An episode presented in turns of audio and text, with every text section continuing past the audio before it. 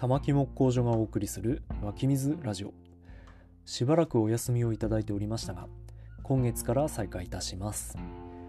毎月第1第3金曜日更新で続けてまいりますのでどうぞよろしくお願いいたします。さて昨年は地元福島へ U ターンし個人事業主の玉木木工所として新たな一歩を踏み出すことができました。年はさらに2歩3歩と踏み出して歩みを進めていけるよう頑張りたいと思います。そんな2023年の玉木木工所の目標欠かせないキーワードが林業とのコラボです。なんで林業かというとまず初めに頭に浮かんだのがもっと福島県に深く根を下ろしたいということでした。じゃあそのためには何が必要かを考えた時自分は木工ができるから木工で福島に関わりたい。そして木工と福島の共通点を考えた時に浮かんだのが日本で4番目の森林面積を誇る福島県。その森林資源を扱う林業という業界でした。ものづくりと林業そして地域とのコラボレーションの事例は全国各地に点在しています。有名なのは岡山県の西粟倉村の100年の森構想です。人口わずか1600人ほどの小さな村で長期的なビジョンのもと林業を中心とした地域づくりを掲げるこの村には全国からの移住者や視察研修に訪れる人が後を絶ちません。各いう僕も来月視察に行く予定です。この西粟倉村の取り組みと全く同じことができなくても豊かな森林資源という中山間過疎地域が持ちうる資源を生かした地域づくりはどこでもできうるのではないかと思っています。しかし今福島県という森林資源にあふれた場所では各地に森がある。林業を営む人がいる。ものづくりをする人がいる。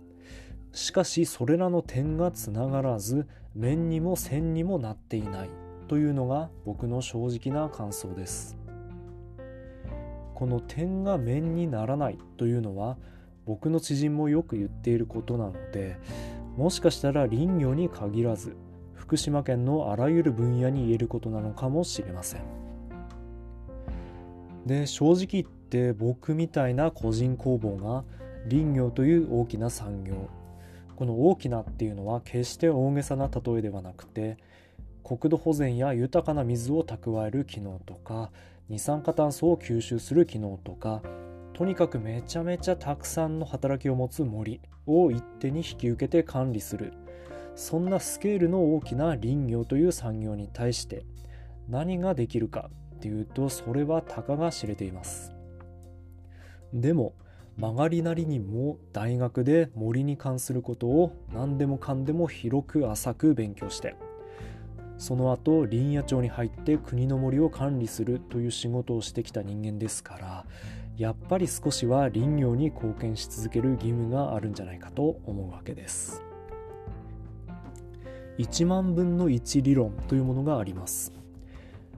自分が100人に1人のスキルを持っていたとしてさらにもう一つ100人に1人のスキルを身につければ 100×100 で自分は1万人に1人の人間になれる。誰でもなれる。というものですがこれでいくと木工ができる人間。これは多分100人に1人よりも珍しい人間だろうと思います。で森林林業をかじったことがある。これもまた100人に1人より珍しい存在だと思います。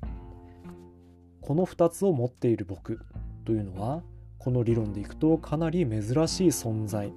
だと思いますがそのスキルを発揮しなければそれはいないのと同じだと僕は思っています。なので今年は林業木材産業の世界がわかる木工職人。このカラーをより強く押し出していきたいと思います。今回はここまで。質問ご意見ご感想もお待ちしております。